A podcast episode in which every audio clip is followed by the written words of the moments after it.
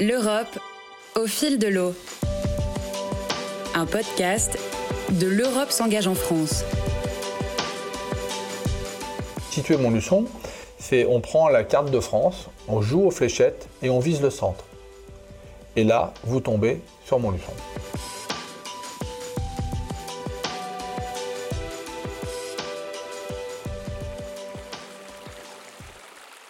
Nous, on a une rivière qui n'est pas une rivière très vive, hein, parce qu'on est dans une région qui, malheureusement, euh, a un déficit d'eau euh, important. Donc, on est plutôt sur une rivière calme, qui permet une, euh, navigation très calme, donc familiale. hein. Donc là, on, se promène le long des berges et on voit beaucoup d'arbres. Peu d'immeubles parce qu'on est dans une ville qui n'a pas de grands ensembles immobiliers, en tout cas euh, sur les berges du Chat, mais plutôt des maisons, des résidences. Et si on remonte comme ça en amont, on va traverser plutôt des quartiers résidentiels, calmes.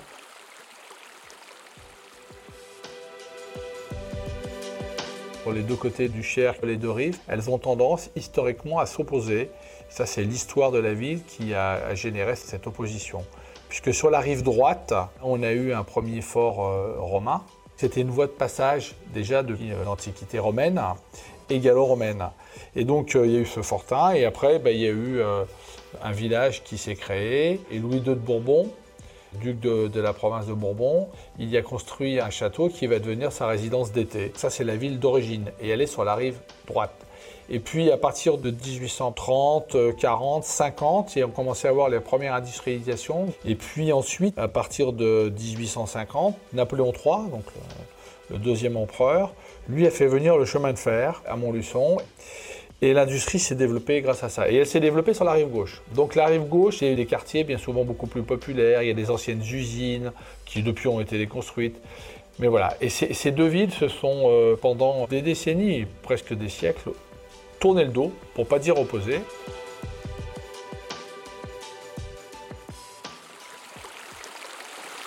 Le projet global, il a vocation à relier des parcelles de voies piétonnes et cyclistes qui se trouvent le long de cette rivière ou du canal de Berry, qui est aussi un, un canal qui est parallèle à la rivière Le Cher.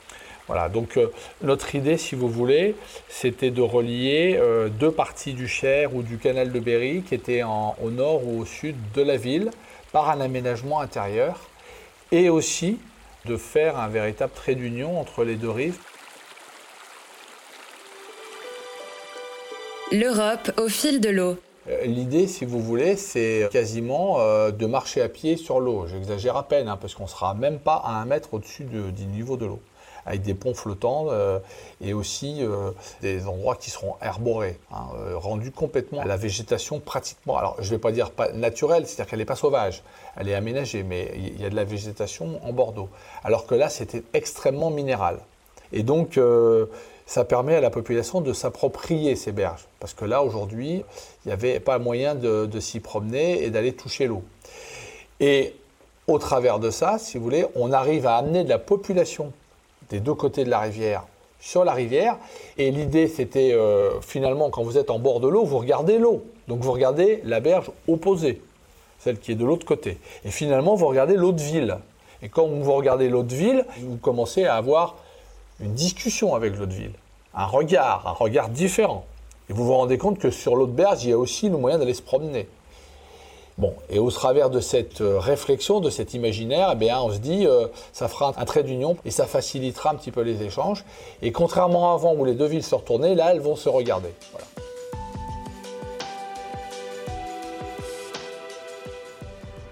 C'est né euh, de mon prédécesseur euh, au poste de maire et de président de Montluçon Communauté, Monsieur Daniel Dugléry, qui a compris euh, l'intérêt de travailler sur ce trait d'union et sur le réaménagement des berges pour que la population se le réapproprie.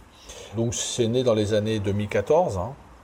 Le dossier a été monté, euh, on a fait un concours et euh, c'est M. Bousquet, notamment avec M. Lavigne, qui ont remporté ce projet. M. Bousquet a notamment réaménagé euh, la ville de Barcelone. C'est un Catalan euh, d'origine et très connu à travers le monde. Il a travaillé dans, énormément de, pays et de villes. Donc euh, lui, ça l'a intéressé parce que il a compris aussi que les villes moyennes, aujourd'hui, c'était euh, un pôle d'équilibre important dans des pays comme euh, la France hein, ou dans les pays occidentaux, et qu'il fallait à un moment donné euh, casser le rythme de concentration euh, dans les grandes villes.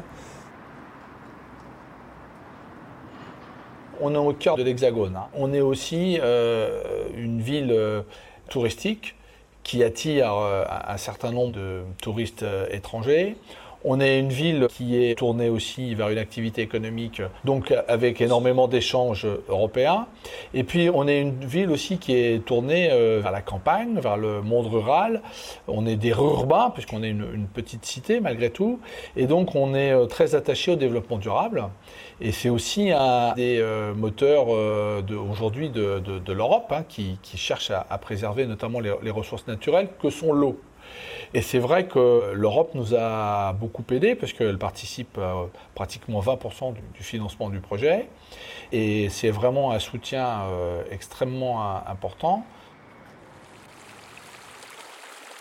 J'espère, mais j'en suis persuadé, que la population euh, de la ville et puis la, population qui nous rendra visite s'appropriera le site et en, profitera et que ce sera euh, un, point d'ancrage et même un point d'attractivité pour notre territoire, puisque, encore une fois, l'idée, ça sera de pouvoir relier les gorges du Cher, qui sont à quelques kilomètres un peu plus au sud, au canal de Berry, qui pourra nous amener après jusqu'à Saint-Nazaire, via les bords du Cher jusqu'à Tours et après les bords de Loire jusqu'à Saint-Nazaire. L'Europe au fil de l'eau. Ce podcast est proposé par L'Europe s'engage en France un site d'information sur les fonds européens en France, conçu et animé par l'Agence nationale de la cohésion des territoires. Ce podcast est cofinancé par l'Union européenne. Retrouvez-le sur www.europe-en-france.gouv.fr et sur toutes les plateformes d'écoute.